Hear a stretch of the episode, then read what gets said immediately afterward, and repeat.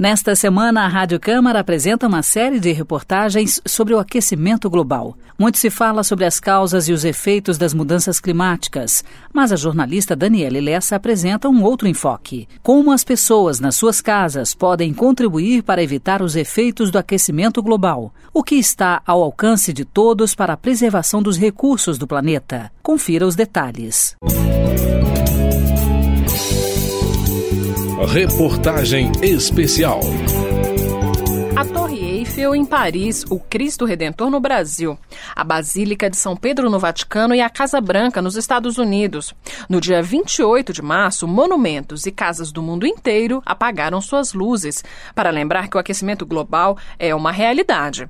A ONG WWF estima a participação de um bilhão de pessoas em 88 países, todo mundo no escuro.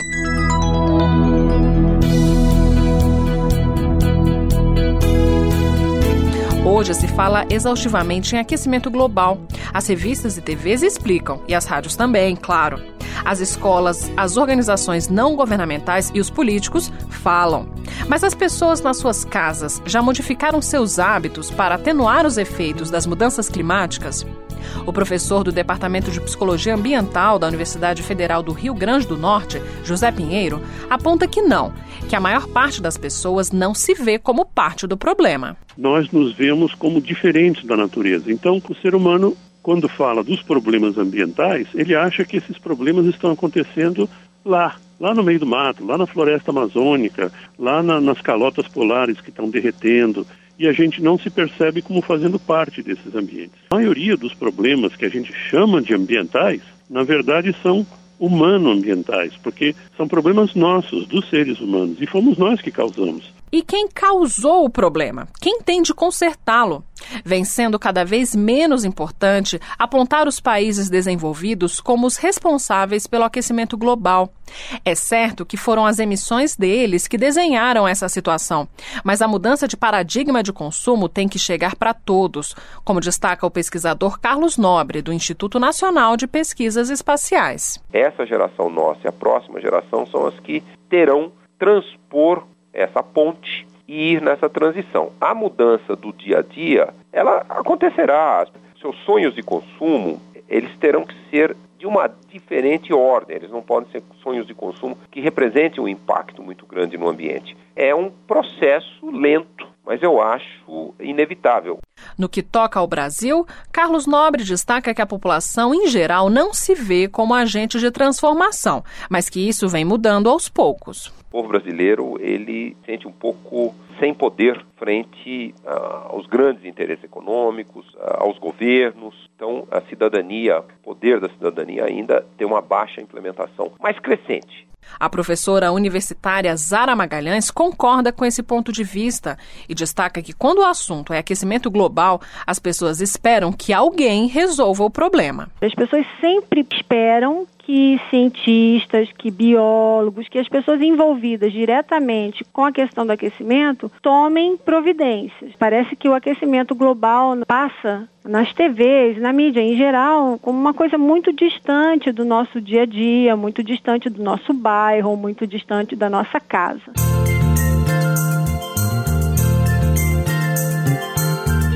Zara Magalhães é uma das pessoas que assumiram uma postura ativa diante do aquecimento global. Sua crença de que cada pessoa deve fazer sua parte se reflete em pequenas ações, como economizar energia, abrir mão das sacolinhas do mercado, dos copos descartáveis e ter uma postura menos consumista.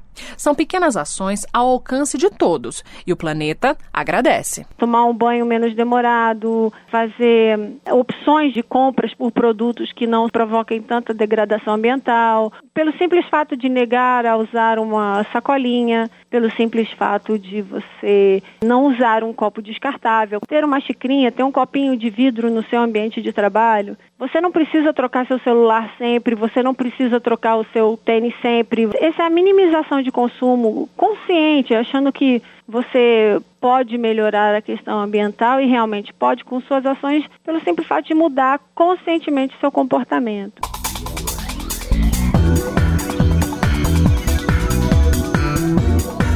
É importante que as pessoas saibam que viver no mundo de hoje representa emissões de carbono. Parece conversa de eco chato, mas é assim mesmo que funciona. Usar o carro, comprar aparelhos eletrônicos, consumir carne. Tudo isso se reflete em emissões de gases de efeito estufa. O Instituto Brasileiro de Defesa do Consumidor, o IDEC, lançou uma calculadora de carbono. Lá você diz quantas pessoas moram na sua casa, quantos carros, o número de viagens de avião por ano, qual o seu consumo de energia. O resultado assusta. Uma família de quatro pessoas e dois carros emite cerca de 6 mil quilos de gás carbônico por ano. A coordenadora da campanha, Lisa Gun, explica que o passo seguinte é pensar se estou disposto a mudar meus hábitos para diminuir minhas emissões. Uma série de informações para o consumidor perceber que a sua vida no dia a dia está emitindo gases de efeito estufa. No momento seguinte, a calculadora ela te permite calcular o quanto você é capaz de reduzir com mudanças nos seus hábitos de consumo. Então, se você utiliza o carro todos os dias, quantos dias você está disposto a abrir mão do seu carro e quanto que isso significa de economia? Economia no, sentido de reduzir as emissões. A mesma coisa se você está disposto a deixar de viajar de avião tantas vezes, se você adotar a reciclagem do lixo, para quem quiser se aventurar, a calculadora está na página do IDEC na internet, no endereço www.climaeconsumo.org.br. Mas relaxe, não se trata de fazer alarmismo, até porque o Brasil é apontado pela National Geographic Society como o povo de hábitos mais sustentáveis dentre 14 países pesquisados.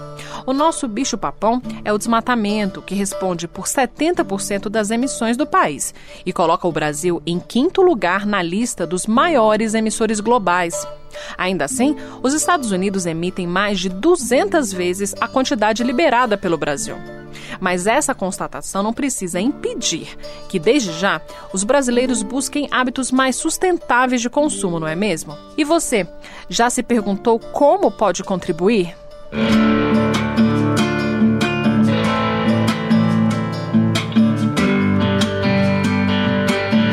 De Brasília, Daniele Lessa. Reportagem especial.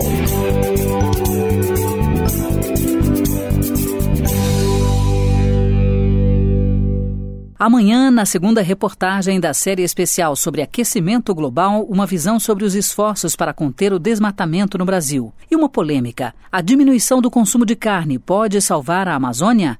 Confira amanhã, aqui no Reportagem Especial, às 8 da manhã. Você confere essa série de reportagens e toda a programação da Rádio Câmara na nossa página na internet. O endereço é www.radio.câmara.gov.br.